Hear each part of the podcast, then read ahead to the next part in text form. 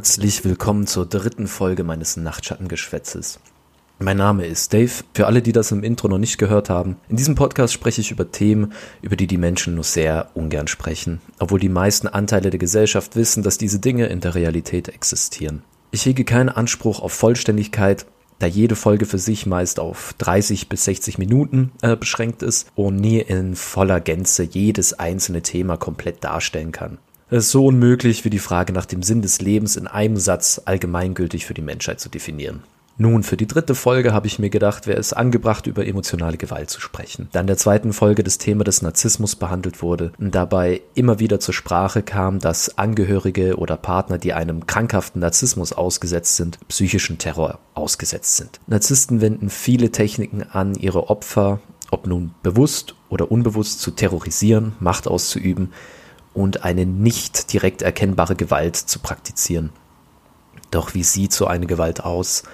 was hat sie zur Folge und gibt es Mittel und Wege, das zu erkennen und sich auch dagegen zu wehren. Emotionale Gewalt gibt es seitdem es Menschen gibt. Mit der steigenden Fähigkeit zur komplexen Kommunikation und zivilisierten Gesellschaftsformen reduziert sich die physische Gewalt im alltäglichen Leben, was nicht heißt, dass man diese nicht vergessen darf. Zum Beispiel ein großes Thema ist immer noch häusliche Gewalt.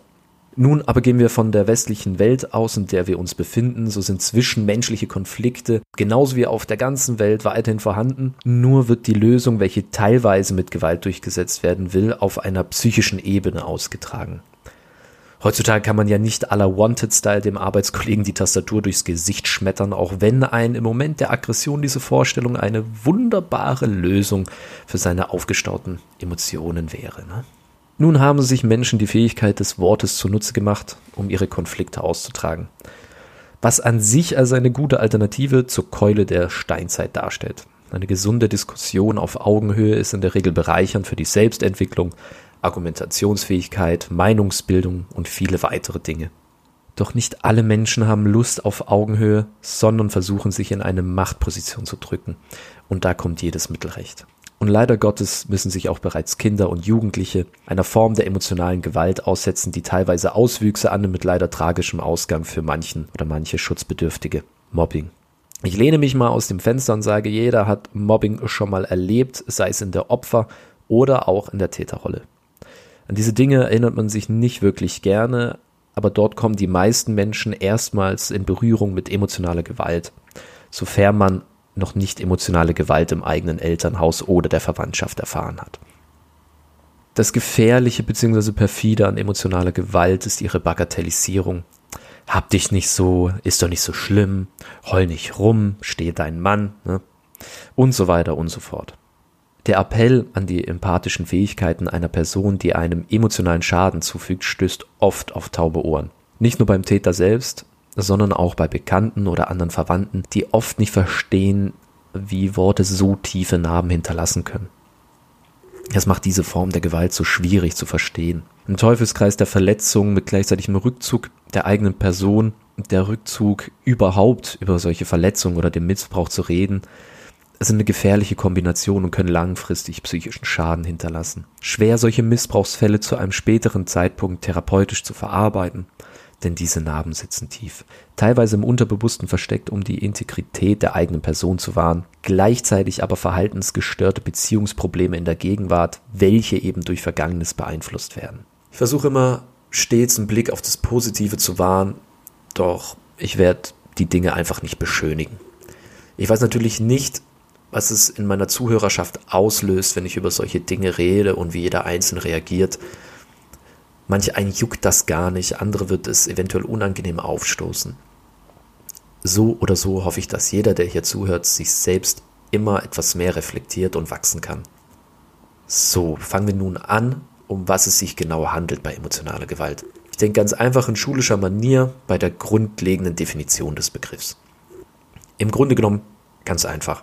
Emotionale bzw. psychische Gewalt beschreibt alle Formen der emotionalen Schädigung und Verletzungen einer Person. Ja, nee, ist klar. Aber welche Formen fallen darunter? Nun, das Arsenal der Menschen ist sehr breit gefächert und vielseitig. Das ist erstmal das eine. Kann denn nun aber emotionale Gewalt auch unbewusst angewandt werden oder bedarf es erst eines aktiven Gedanken einer anderen Person, jemanden emotional schaden zu wollen?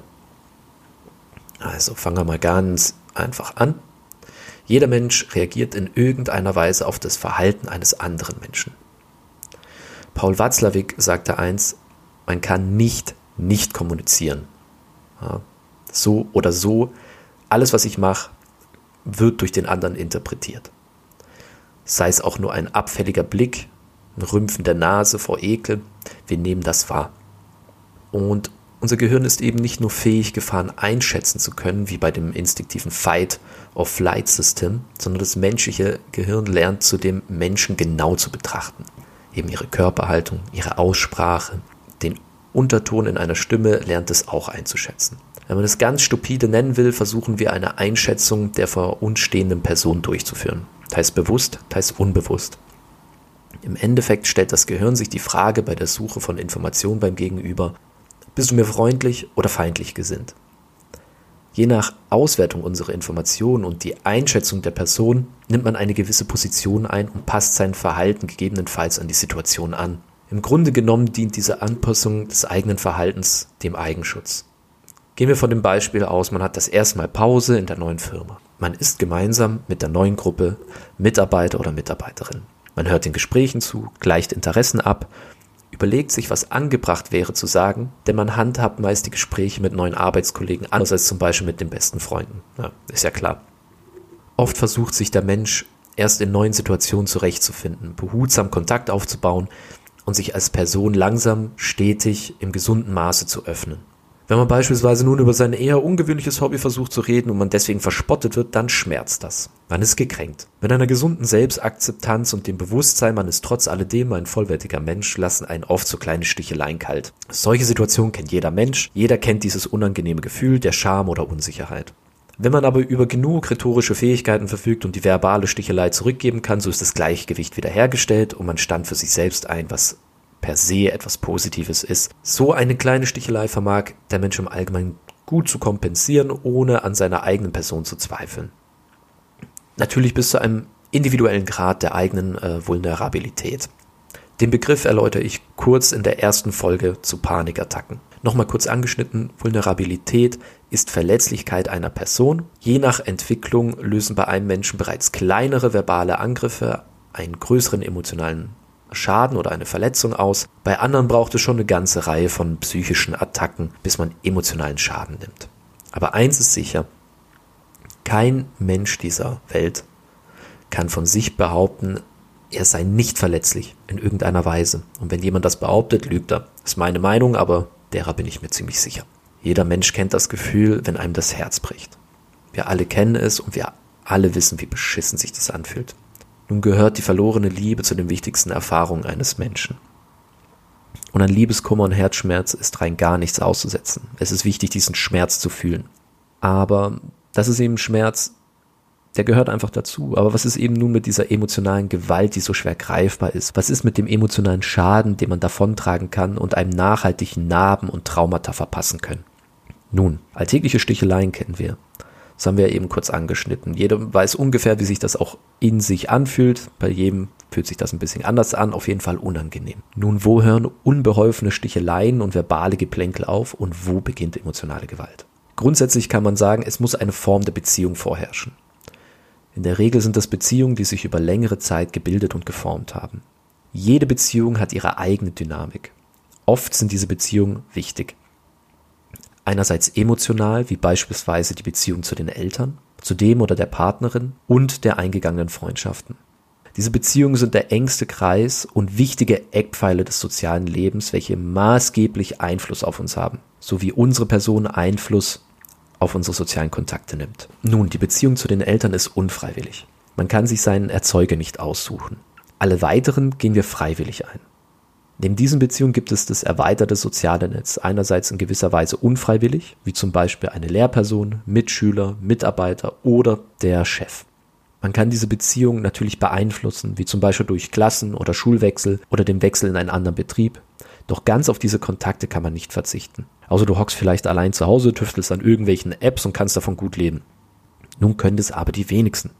Jetzt kann natürlich jede Person in diesen Beziehungsstrukturen emotionale Gewalt ausüben. Diese Gewalt kann zu jedem Entwicklungsstadium stattfinden, was wiederum je nach Entwicklung einen größeren oder kleineren Schaden an der Psyche des Betroffenen hinterlässt. Meiner Meinung nach, und dann sind sich ebenso viele Fachpersonen einig, wird der größte, tiefste Schaden für die Psyche in der Kindheit verursacht, im jugendlichen Alter und so weiter und so fort. Denn ist man nicht volljährig und nicht ansatzweise finanziell unabhängig, so ist man oft dem Täter ausgeliefert. Plus, das Gehirn ist ebenfalls noch im Wachstum und damit beschäftigt, die Identität der eigenen Person und das Selbstbewusstsein zu formen. Emotionale Schäden, die früher erfahren werden, sind tief in der Psyche verwurzelt geradezu einprogrammiert und daher sehr schwer später wieder aufzulösen und durch positive Programmierungen auszutauschen. Okay, was meine ich jetzt schon wieder mit Programmierung? Ganz einfach gesprochen, eine Programmierung ist ein Verhaltensmuster, das bis zu seiner Reflexion meist unbewusst abläuft. Ein Beispiel. Das in diesem Fall weibliche Kind spielt unbeholfen im Wohnzimmer. Die Eltern streiten sich gerade. Streit bzw. Konflikt kommt in jeder Beziehung vor. Nun in diesem Fall aber spielt sich Folgendes ab. Die Mutter verlangt vom Vater, sich mehr in die Erziehung einzubringen. Der Vater, gestresst von der Arbeit, schreit die Mutter an, wird verbal ausfallend durch Äußerungen über ihr Aussehen und ihre angebliche Inkompetenz als Mutter, was die Mutter natürlich sehr tief verletzt. Die Mutter weint, der Vater schlägt die Türe hinter sich zu und verschwindet. Das Kind geht zur Mutter, will es trösten. Die Mutter betont, es sei alles okay, nicht so schlimm und bagatellisiert den verbalen Übergriff und verteidigt sogar noch ihren Mann. Am nächsten Morgen entschuldigt sich der Mann flapsig und es ist anscheinend alles geklärt. Wieder der Normalzustand erreicht. Nun passieren diese Konflikte immer wieder. Das Kind formt sich seine Realität bzw. seine Meinung, sein Glaubensbild über Beziehungen. Aha, so geht das also. Da ihr niemand mitteilt, dass der Vater ein verkackter Choleriker ist und so eine derbe Art nicht in eine liebevolle Beziehung gehört. Unter dem Beziehungsordner im Hirn des Kindes wird aber Schreien als eine kommunikative Form abgespeichert. Daher ist die Wahrscheinlichkeit sehr groß, dass das Kind als junge Frau sich wieder so einen Partner anlacht. Denn es ist wichtig zu verstehen, das Kind liebt ihren Vater. Und der schreit nun mal. Ihr Freund schreit auch, aber den liebt sie ja auch. Und durch diese Programmierung im Gehirn, wie sie es gelernt hat, durch das, was sie gesehen hat, tut sie völlig unbewusst emotionalen Schaden an sich zu, da ihr Gehirn ihre kindliche Erfahrung in Zusammenhang mit Beziehungen stellt. Ein Teufelskreislauf den man lange Zeit nicht erkennt. Oder wenn man es zu spät erkennt, ähm, zieht einem das ganz schön den Boden unter den Füßen weg. Es war gerade einerseits ein Beispiel für Anwendung von emotionaler Gewalt durch den Vater an der Mutter und die Auswirkungen auf das Kind und dem späteren wiederholenden Verhaltensmuster der Tochter. So, da hätten wir auch eine Form der emotionalen Gewalt, Schreien. Schreien gepaart mit extrem Beschimpfung hinterlassen Spuren und vor allem von Menschen, die man liebt und die man eigentlich auch vertraut die Mutter, der Vater, der oder die Partnerin, aber eben auch der Chef. Denn all diese Beziehungen sind wichtig. Eltern oder elterlich gesehen äh, natürlich emotional und der Chef beruflich und gesellschaftlich. Im Endeffekt ist Schreien der Versuch, durch Lautstärke eine dominante Position im Konflikt einzunehmen. Kennt jeder aus dem Straßenverkehr. Man kann ebenfalls zurückschreien, so oder so, nicht zielführend. Nun juckt uns der cholerische Autofahrer recht wenig. Die Beziehung zu den Eltern, Partner oder die beruflichen Beziehungen da schon mehr. Wesentlich perfider ist das Schreien und weniger sichtbarer sind aber gezielte Demütigungen. Denn wer durch eine ruhige und gelassene Art den anderen demütigen kann, der über weniger Standhaftigkeit und Sprachvermögen besitzt, der kann dies meist ungestraft durchführen. Vor allem in einer bereits etablierten Machtposition, beispielsweise durch die Hierarchiestruktur im Unternehmen. Man nehme an, man hat eine neue Stelle angetreten. Schön hat man sich äh, seinen Bürotisch eingerichtet und versucht, den Arbeitsanforderungen gerecht zu werden. Man steckt viel Zeit in die zu bearbeitenden Unterlagen und schätzt seine Arbeit als gut verwertbar ein. Nun sieht das der Chef anders. Ich hätte nun wirklich Besseres von Ihnen erwartet, junger Mann, junge Dame, bei all der Zeit, die Sie für so eine einfache Aufgabe benötigen. Autsch. Nicht nur wird der Arbeitsaufwand und das Ergebnis klein geredet, als Person wird man ebenfalls auf sein Alter reduziert. Also, was macht man? Man strengt sich an, im Sinne ein besseres Verhältnis zum Chef aufzubauen. Man investiert mehr Energie, gepaart mit einem zunehmenden Stressgefühl, Unsicherheit und Anspannung beim Abgeben der Unterlagen. Gespannt wartet man auf die Worte des Chefs. Nun, ich sehe, Sie haben die Fähigkeit erworben, zuzuhören, wenn ich Ihnen etwas sage. Man wird ein bisschen in Sicherheit gewogen. Das kann mein zehnjähriger Sohn aber auch. Ich bitte Sie, dies nochmal zu überarbeiten. Zack, das sitzt tief. Nicht nur hat man sich extra mehr angestrengt und versucht es noch besser zu machen, Jetzt soll man es auch noch überarbeiten. Man ist noch mehr gestresst und zweifelt langsam an seinen Fähigkeiten. und man nimmt mal an, man wäre sogar ein Top-Abgänger im Studium gewesen. Das kratzt am Ego, das kratzt am Selbstbewusstsein. Die Geschichte könnte man ewig so weiterführen. Eins wäre sicher. Die allgemeine Gesundheit des Angestellten würde sich bei solch andauernden, unprofessionellen, verletzenden Kritiken drastisch verschlechtern. Zudem, wenn der Chef wirklich ein abgefuckter Penner ist, Entschuldigung für die Ausdrucksweise, und man äh, nachfragt nach konstruktiver Kritik, werden keine konkreten Äußerungen getätigt und man wird im Dunkeln gelassen. Solche Arbeitsbeziehungen nehmen kein gutes Ende, vor allem nicht für die eigene Gesundheit. Deswegen wichtig, solche Formen frühzeitig zu erkennen und sich nicht auf das Spiel einlassen. Sich nach einer neuen Stelle umschauen, Geld ansparen für eine eventuelle Auszeit oder Überbrückungszeit und sich äh, rechtliche Hilfeberatung einholen. Es ist meiner Meinung nach absolut immens wichtig, seine Gefühlslage und Stimmung zu reflektieren, wenn wir mit anderen Menschen in Beziehungen agieren. Ist man schon angespannt, wenn man nur an ein Gespräch denkt? Ist diese Anspannung negativ oder beispielsweise nervös freudig? Wie fühlt man sich während der Interaktion und wie sieht es danach aus? Fühlt man sich gut, energiegeladen oder hat man das Gefühl, man ist trigge, erschöpft und gedanklich ausgebrannt? Oft kann man nicht direkt erkennen, was genau die negativen und positiven Stimmungslagen verursacht, aber es ist wichtig, diese zu reflektieren, denn es geht darum, sich ein gesundes Umfeld zu schaffen und zu erhalten. Und wichtiger, sich vor sogenannten Energievampiren, wie es beispielsweise Narzissten sind, abzugrenzen und zu schützen. Die eigene Gesundheit ist nicht nur beeinflusst von Ernährung, Sport, dem eigenen Mindset, sondern wird ebenfalls extrem stark von den sozialen Kontakten beeinflusst. Und diese sollten eine Bereicherung darstellen und nicht in der Selbstaufgabe oder Aufopferung der eigenen Person für einen anderen Menschen enden. Nun, das war ein kleiner Teil von emotionaler Gewalt, welche sich zum Beispiel im beruflichen Alltag widerspiegeln lässt. Nun, was sind weitere Ausprägungen und Formen von psychischer Gewalt im häuslichen privaten Umfeld? Gehen wir zum Klassiker, die Beziehung zu den Eltern.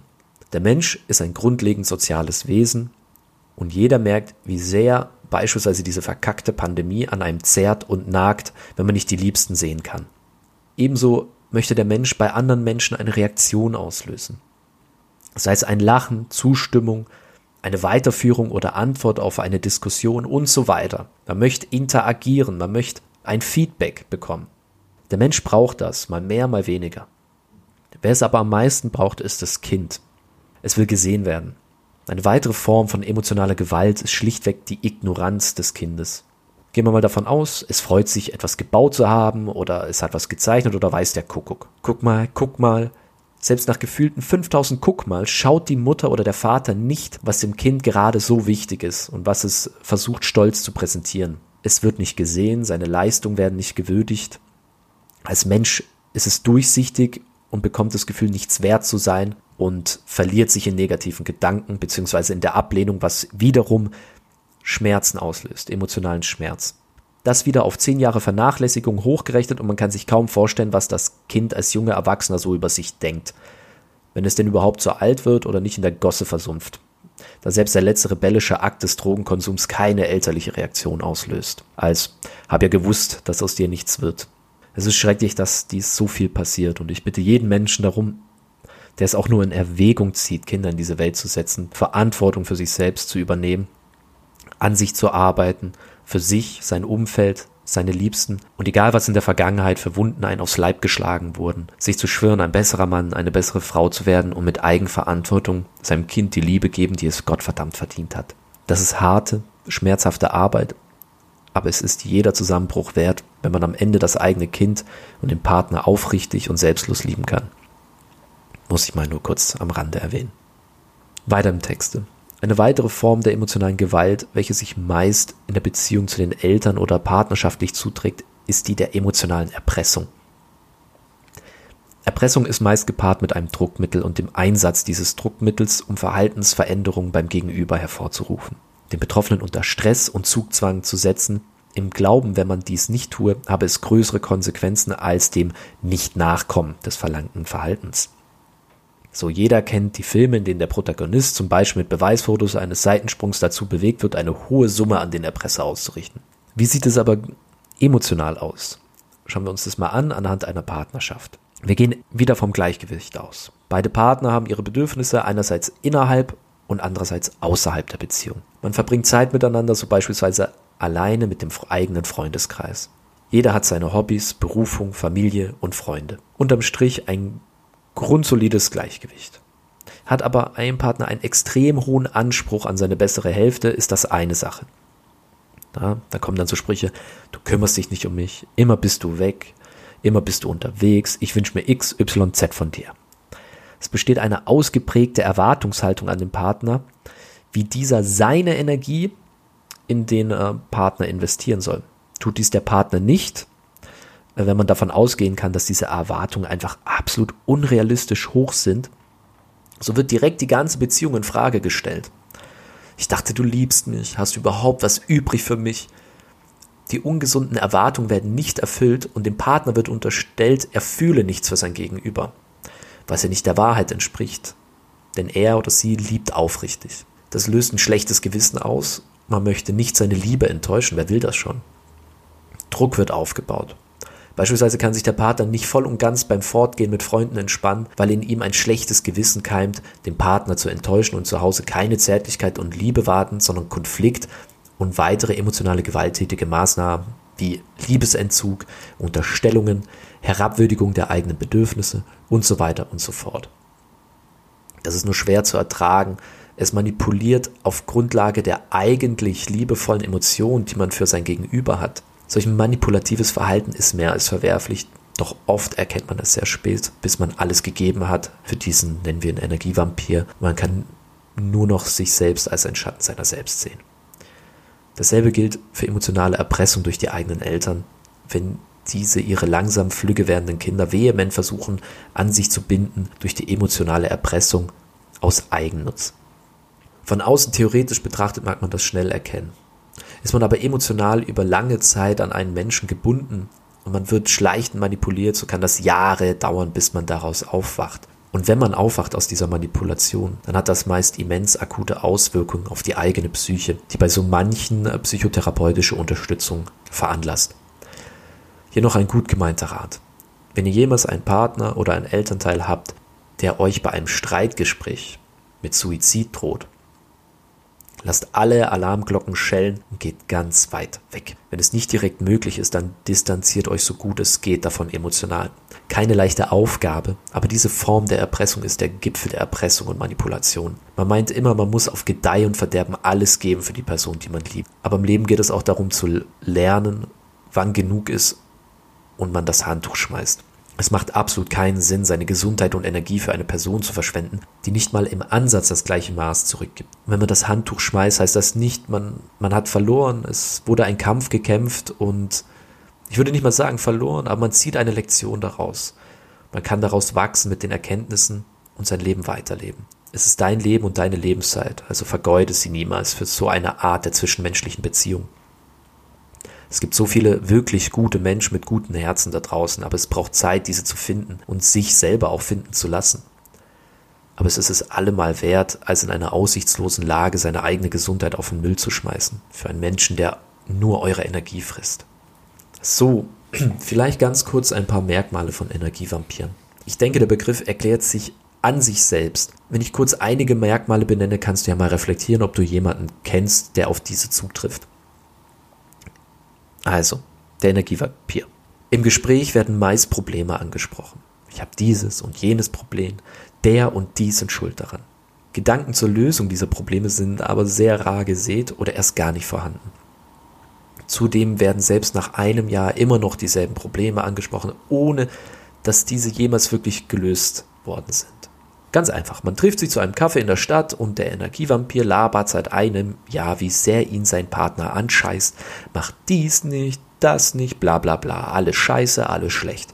Ja, dann geh doch in Herrgotts Namen.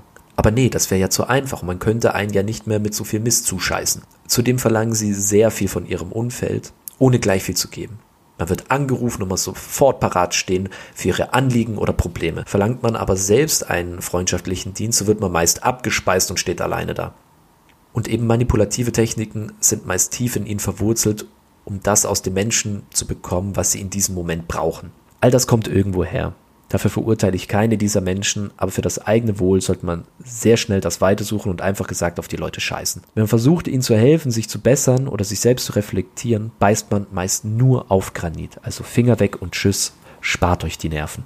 Gehen wir zu einer weiteren Form der emotionalen Gewalt, welche sich ebenfalls der Manipulation zuordnen lässt. Im Grunde genommen könnte ich auch einfach einen Deckel auf die Form der Manipulation machen und weitergehen. Aber diese Form der Manipulation hat es in sich und treibt den Betroffenen an den Rand der Verzweiflung. So weit, dass man an seiner eigenen Einschätzungsfähigkeit zweifelt und man überlegt, ob man nicht selbst verrückt geworden ist. Es geht um Gaslighting. Der Begriff wurde einem alten Film entnommen, das Haus der Lady Alquist. Ich glaube, ich habe es richtig ausgesprochen, von 1944. Im amerikanischen Original heißt der Film Gaslight. Es geht um ein Ehepaar. Paula, die Ehefrau von Gregory, äh, bemerkt, wie Dinge wie zum Beispiel Bilder oder eine von ihrem Ehemann geschenkte Brosche verschwindet. Ebenso bemerkt sie Schritte auf dem Dachboden und den Geruch von Gas. Ihr Ehemann fängt an, ihr einzureden, sie hätte sich zum Beispiel geirrt oder sie habe gewisse Dinge sich einfach nur eingebildet. Oder sie selbst habe zum Beispiel das Bild aus dem Esszimmer entfernt, woran sich Paula natürlich nicht erinnern kann. Durch die Negierung des Erlebten durch Gregory zweifelt Paula immer mehr an ihrer eigenen Wahrnehmung. Ganz einfach gesagt, hey, ich habe gestern Schritte auf dem Dachboden gehört. Nein, das hast du dir sicher nur eingebildet. Man vertraut ja nicht nur seiner eigenen Wahrnehmung, sondern sucht auch Bestätigung beim Partner, dem man natürlich ja auch vertraut, um dem Erlebten oder Gesehenen ähm, Validation zu geben. Also Validation bedeutet eigentlich nur äh, es für real erachten. Ja? Man kann Gefühle validieren, man kann Dinge validieren, also einfach die Anerkennung, dass es da ist. Nun wird man aber dauerhaft beeinflusst, indem der Gegenüber das Erlebte oder Gefühlte herunterspielt. So fängt der Mensch an, an sich selbst zu zweifeln und sucht introspektiv nach dem Fehler oder der Störung, das ja nicht in der Außenwelt liegen kann. Also man sucht, okay, habe ich ein Problem, bin, äh, werde ich verrückt und so weiter. So, wie sieht ein Gaslighting in einer Beziehung aus? Ich nehme jetzt mich mal als Beispiel.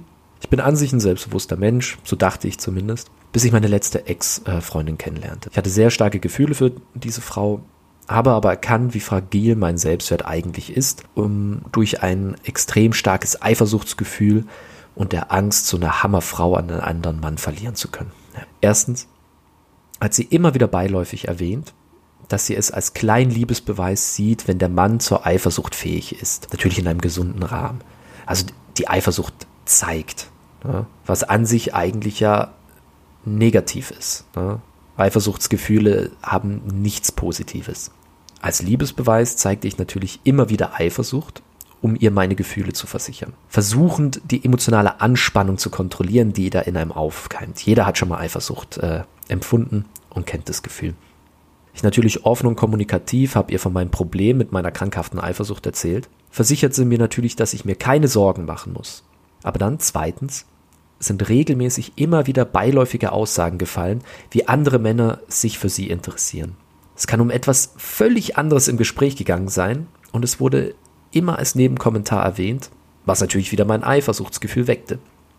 Immer wieder und wieder, was die Eifersucht und die Verlustangst verstärkte, bis ich immer wieder in gewissen Abständen explodierte und ich natürlich am Ende der Arsch war, dass ich überreagiert habe und wie ich ihr doch nicht vertrauen könnte, was wiederum Schuldgefühl und ein schlechtes Gewissen auslöste, da ich ja wieder überreagiert habe. Ja, der Fehler liegt ja bei mir. Wenn ich das natürlich angesprochen habe, wieso sie solche Kommentare immer wieder in Gespräche einbaut und was das in mir auslöst, wurde mein Bauchgefühl heruntergewertet, also nicht validiert. Also meine Gefühle wurden äh, abgetan als Übertreibung, ich soll mich doch auf anderes fokussieren, ich spinne und wie sehr es sie verletzt, dass ich ihr nicht vertraue. Irgend, natürlich ist da was Wahres dran, aber am Schluss ging es wieder um ihren Gemütszustand und ihre Bedürfnisse, dass ich ihr blindlings vertraue. Gleichzeitig aber durch solche Aussagen mein Eifersuchtsgedanke und meine Verlustangst ähm, wurden einfach weiter gefüttert. Ohne arrogant klingen zu wollen, ich bin eigentlich intelligent genug, um sowas zu erkennen. Das Problem ist aber, das ist eben das perfide an emotionaler Gewalt, wenn man selbst emotional verwickelt ist und gewisse Verhaltensweisen oder Programmierungen noch nicht aufgelöst sind, ja, dann macht das einen fertig. Ich habe ohne Scheiß gedacht, ich werde verrückt und muss mich einweisen lassen. Dieses Gaslighting hat mich an den Rand meiner geistigen Fähigkeit zur Reflexion und Wahrnehmung meiner Lebensrealität gedrückt. Also es, es ist schwierig, es wird einem die eigene Wahrnehmung abgesprochen. Gleichzeitig wird aber immer wieder ein bisschen eben Öl ins Feuer gegossen und immer wieder am Gashang gedreht, bis man selber explodiert. Man selbst ist dann wieder der, der, wo überreagiert, der, wo sich nicht unter Kontrolle hat, der, der das Problem hat. Das war jetzt nur ein Beispiel und zur Anmerkung. Ich möchte in keiner Weise mich selbst in einer Opferrolle darstellen. Solche Dinge passieren und sie sind unschön, aber man lernt extrem viel daraus. Und mal abgesehen davon war ich selbst absolut kein Chorknabe und habe ebenfalls meine toxischen Anteile an dieser zwischenmenschlichen Beziehung. Ich möchte auch nicht, dass die Ex-Partnerin als das Böse dargestellt wird oder irgendwas dergleichen. Denn weiß ich selbst nicht genau, ob sie bewusst diese Dinge tat oder sie selbst ihre Verhaltensweisen ähm, erkannt hat, was sie da tut. Kein Mensch ist einfach so. Irgendwo hat alles seinen Ursprung. Aber zurück zum Thema. Gaslighting richtet extrem Schaden an, von dem man sich sehr lange erholen muss. Es ist einfach unvorstellbar, wie emotionale Gewalt massiven Einfluss auf die geistige und auch körperliche Gesundheit hat.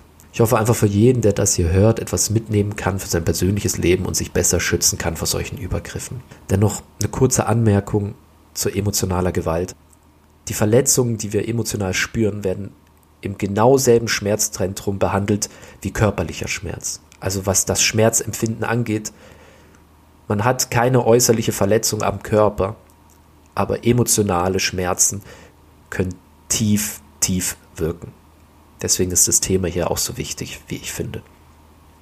Die Auswirkungen vor allem in verletzlichen Phasen der Entwicklung hinterlassen tief ihre Spuren. Doch das bedeutet bei Gott nicht das Ende. Jeder von uns hat Dinge erfahren, die einen nachhaltig geprägt haben. Und diese Dinge gehören zum Leben wie das Atmen selbst. Man muss aber verstehen, dass Vergangenes nicht geändert werden kann.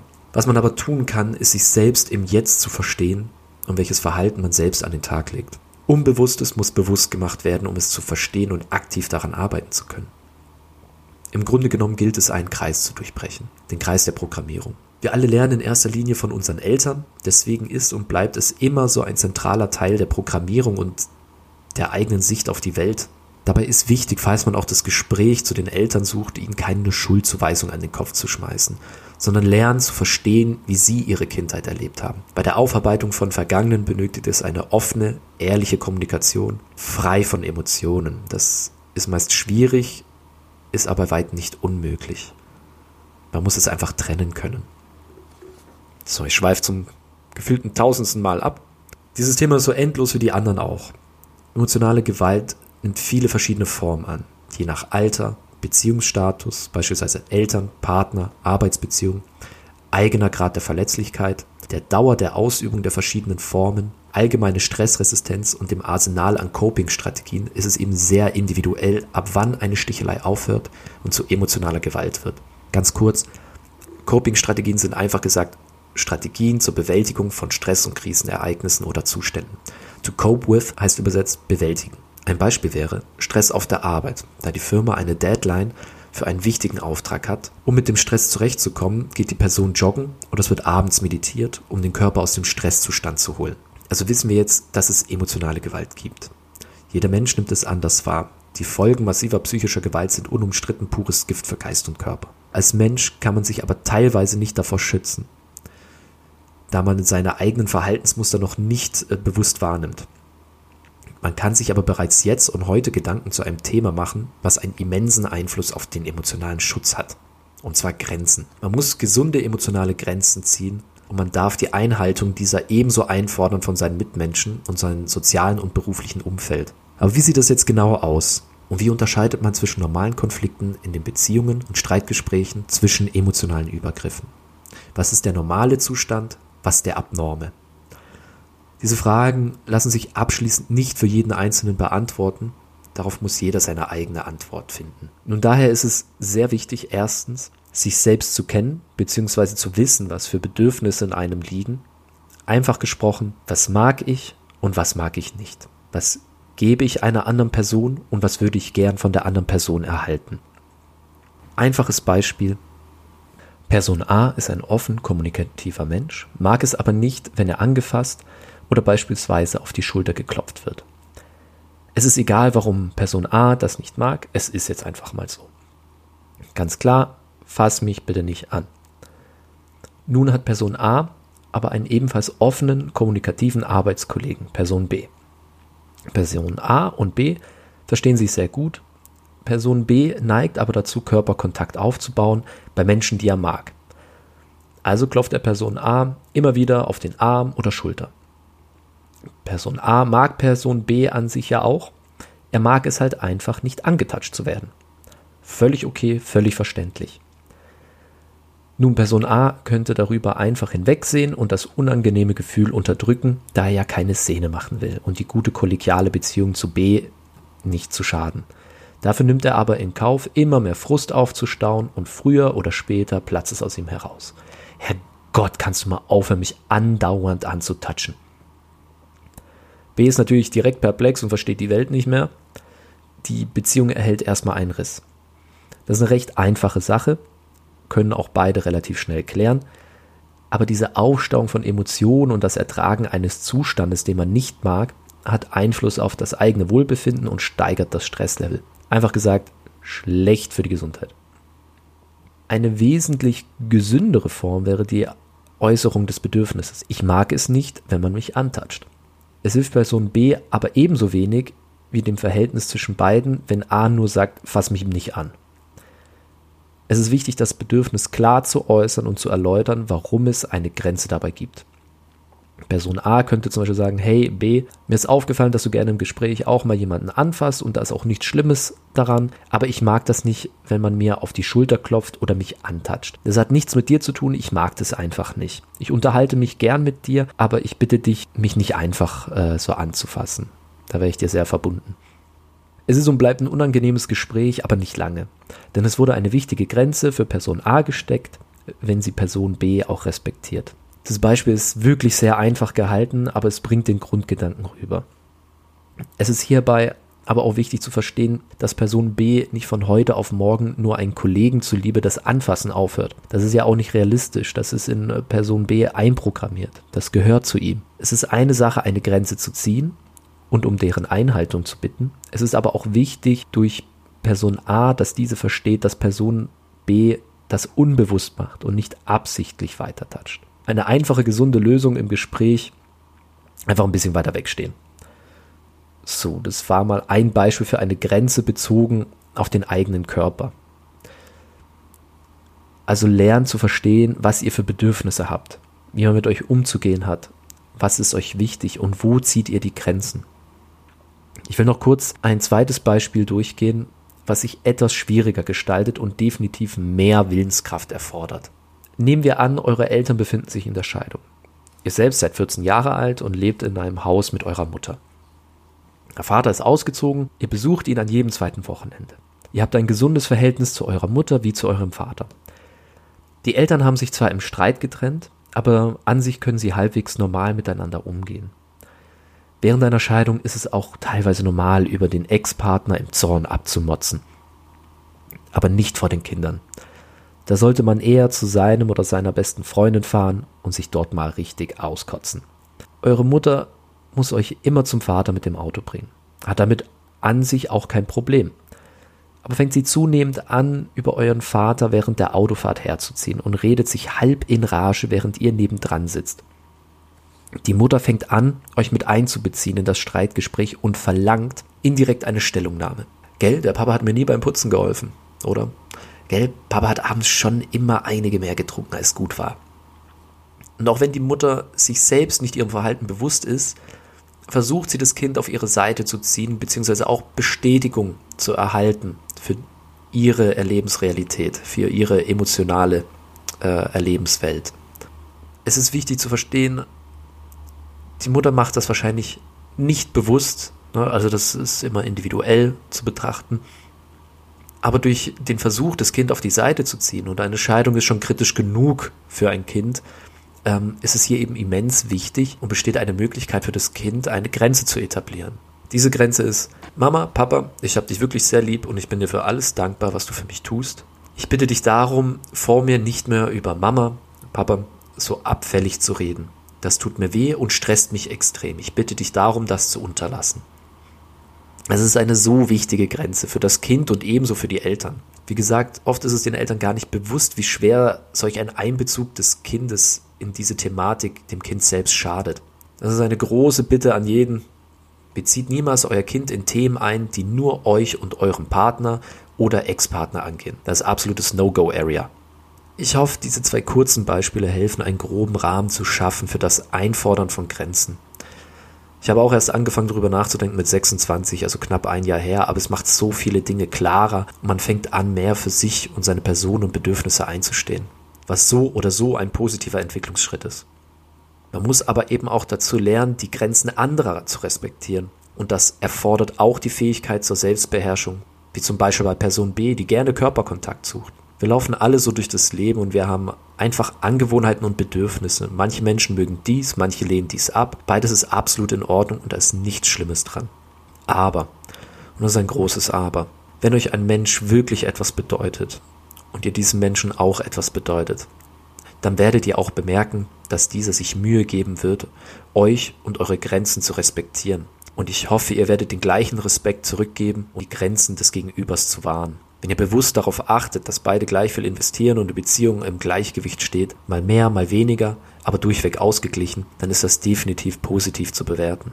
Achtet darauf, eurer Grenzen bewusst zu werden, diese einzufordern und ihr werdet sehen, wer diese respektiert, sie teilweise noch unbewusst übertritt, was zu einem gewissen Grad tolerabel ist, wenn die Person daran arbeitet, sie nicht mehr zu übertreten, oder welche Menschen sie trotz eurer Einforderung willentlich und oft weiterhin übertreten, obwohl ihr immer wieder ihre Einhaltung fordert. Wenn dies der Fall ist, schaut euch ganz genau an, wieso diese Person das tut und was ihre Absichten sind und distanziert euch von dieser, wenn sie euch schadet. Denn wenn nicht mal versucht, eure Grenzen zu verstehen und über sie hinwegrollen will, der respektiert euch nicht bzw. nimmt euch nicht ernst. Daher hat dieser Mensch auch nicht den Anspruch, eure Zeit eben in Anspruch zu nehmen beruflich das minimale Minimum, das erforderlich ist, um den Arbeitsfluss am Leben zu halten. Das war's mit der dritten Folge meines Nachtschattengeschwätzes. Ich hoffe, dir hat es gefallen und du konntest für dich neue Erkenntnisse daraus gewinnen. Wir alle haben unsere Vergangenheit. Wir alle haben unsere Verhaltensprogrammierung. Wir alle lieben und wir alle fühlen Schmerz. Das gehört alles zum Leben dazu. Doch wenn ihr euch manchmal fragt, wozu all das Ganze, warum mache ich das? Macht das Sinn? Macht es aus Liebe? Liebe ist das Großartigste auf dieser Welt. Und dafür lohnt es sich. Liebt euch selbst. Akzeptiert euch selbst. Liebt die Menschen in eurem Leben aufrichtig und akzeptiert sie, wie sie sind. Doch ganz wichtig, vergesst niemals, euch selbst die Liebe zu geben, die ihr auch anderen gibt. Das war's mit dieser Folge. Ich wünsche eine erholsame, ruhige, gute Nacht und einen schönen Start in einen neuen Tag. Du bist nicht allein. Vergiss das nie.